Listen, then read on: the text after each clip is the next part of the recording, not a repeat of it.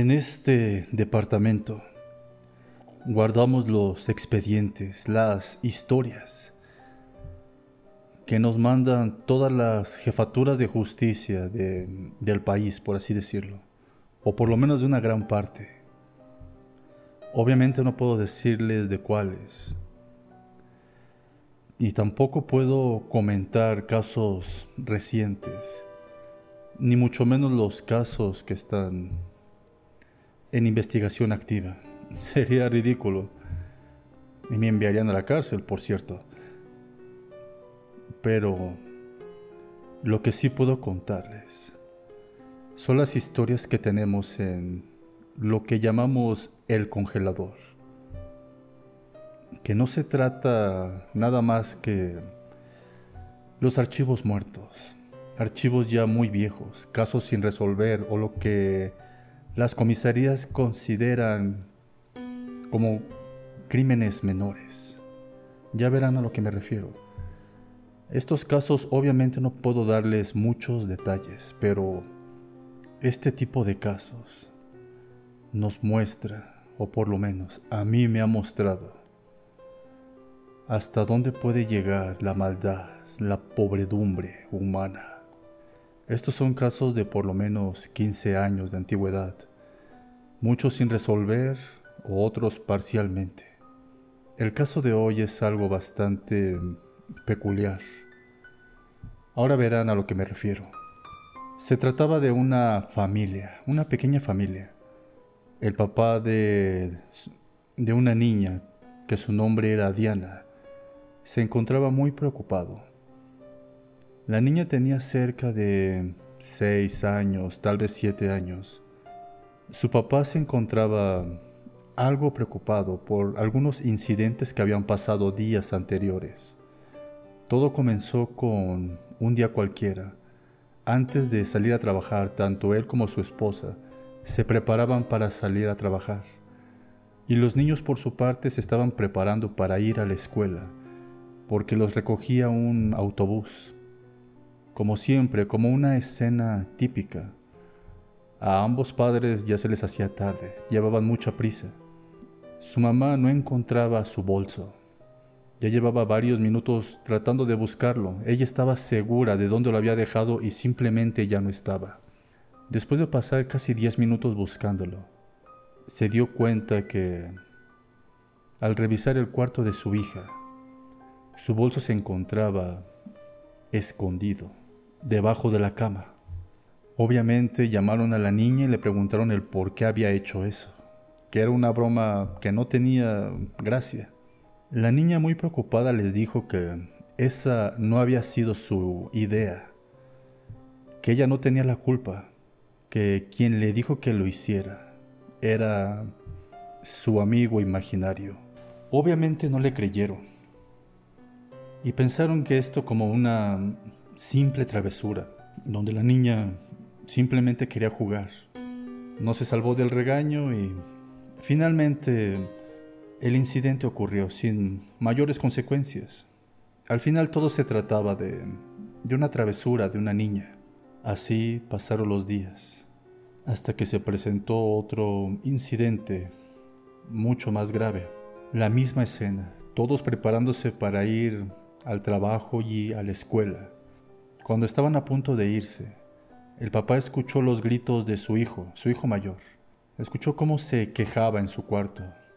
Entonces él subió a su habitación para ver qué era lo que estaba pasando. Y se encontró que el niño se estaba tomando de los pies, con un poco de sangre. Cuando le preguntaron qué había pasado, dijo que cuando se estaba poniendo los zapatos, no se había dado cuenta de que dentro de ellos alguien había puesto tornillos oxidados en ambos. El niño no se dio cuenta y se terminó lastimando. Heridas no muy graves, pero al pasar los días, esas heridas se infectaron. Obviamente le llamaron la atención a Diana del por qué había hecho eso que esto pudo haber sido mucho peor. Las consecuencias pudieron ser peores. Y lo fueron, de hecho. Los papás no trataron bien las heridas del niño y con el tiempo, al pasar los días, las heridas se infectaron por el mismo óxido de los tornillos. Regañaron fuertemente a la niña y la niña Diana salió con el mismo cuento, exactamente lo mismo. Dijo que ella no tenía la culpa, que no había sido su idea, que todo fue culpa, que todo fue la idea de su amigo imaginario, que él le dijo que lo hiciera. Obviamente castigaron a la niña, pero más allá de eso, fue cuando su papá estaba visiblemente preocupado por la salud de su hija. Se le hacía impensable de que una niña tan pequeña pudiera pensar en ese tipo de travesuras maliciosas y más excusándose con, con la idea de un amigo imaginario. Pero si creen que esto era malo, aún faltaba lo peor, una desgracia que no se vio venir. Después del incidente de los tornillos, cerca de una semana después, en su rutina diaria, sus papás fueron a trabajar y los niños fueron al colegio, a la escuela. La policía llamó al, al papá de la niña diciéndoles que su esposa había tenido un accidente de auto, que al parecer había perdido el control y se había estrellado, pero de tal forma que ella había muerto instantáneamente, su esposa. Fue muy sonado en todo el pueblo. Recordemos que este era un poblado muy pequeño. Obviamente el señor estaba devastado.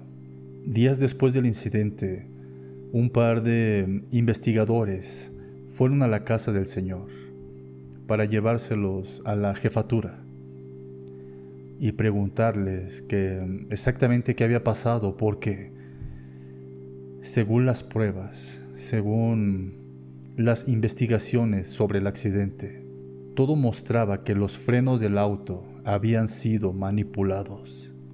Entonces no es que haya perdido el control solamente porque sí, sino que ella no pudo frenar y con tan mala suerte de que su muerte fue casi instantánea. Lo estuvieron interrogando durante bastantes horas, hasta que los investigadores llegaron a la conclusión de que, al parecer, él no había tenido la culpa, también que había la posibilidad de que había sido por falta de mantenimiento, que necesitaban investigar aún más. Cuando él salía de la jefatura, él, en el fondo, no podía pensar en, en otro culpable que no fuera su trastornada hija. A causa de la muerte de su esposa, el hermano de la niña, al parecer, se fue a vivir con su papá porque este había sido el segundo matrimonio de este señor. Entonces Diana era hija de él y el niño era hijo de su esposa. Al parecer no llevaban mucho tiempo casados. Y para colmo pasa esta esta desgracia. Así pasaron los días. Fue entonces cuando el papá, mientras se encontraba solo en su habitación de noche, se paró y se puso junto a la pared de su habitación y se acostó un poco. Justamente en el piso había un pequeño ducto. Ese ducto era un ducto de ventilación que comunicaba directamente a la habitación de su hija. Él en el silencio de la noche, sabiendo cuál era la rutina de su hija y a qué hora dormía, justo antes de dormir, él hablaba a través del ducto de ventilación y con una voz muy profunda decía, Alicia, soy yo. Has hecho un buen trabajo. Eres una buena niña. Ahora tú y tu papá podrán vivir felices y a gusto sin esa molesta mujer. y sin ese fastidioso niño. Créeme, ahora serán mucho más felices tú y tu papá. Confía en mí. Y mientras le decía esto a su hija a través del ducto de ventilación, simplemente se paró y con una perversa sonrisa, sosteniendo un retrato de su hija, mirándolo fijamente, decía, ahora solo serás para mí, hija mía. Nadie más se interpondrá entre nosotros.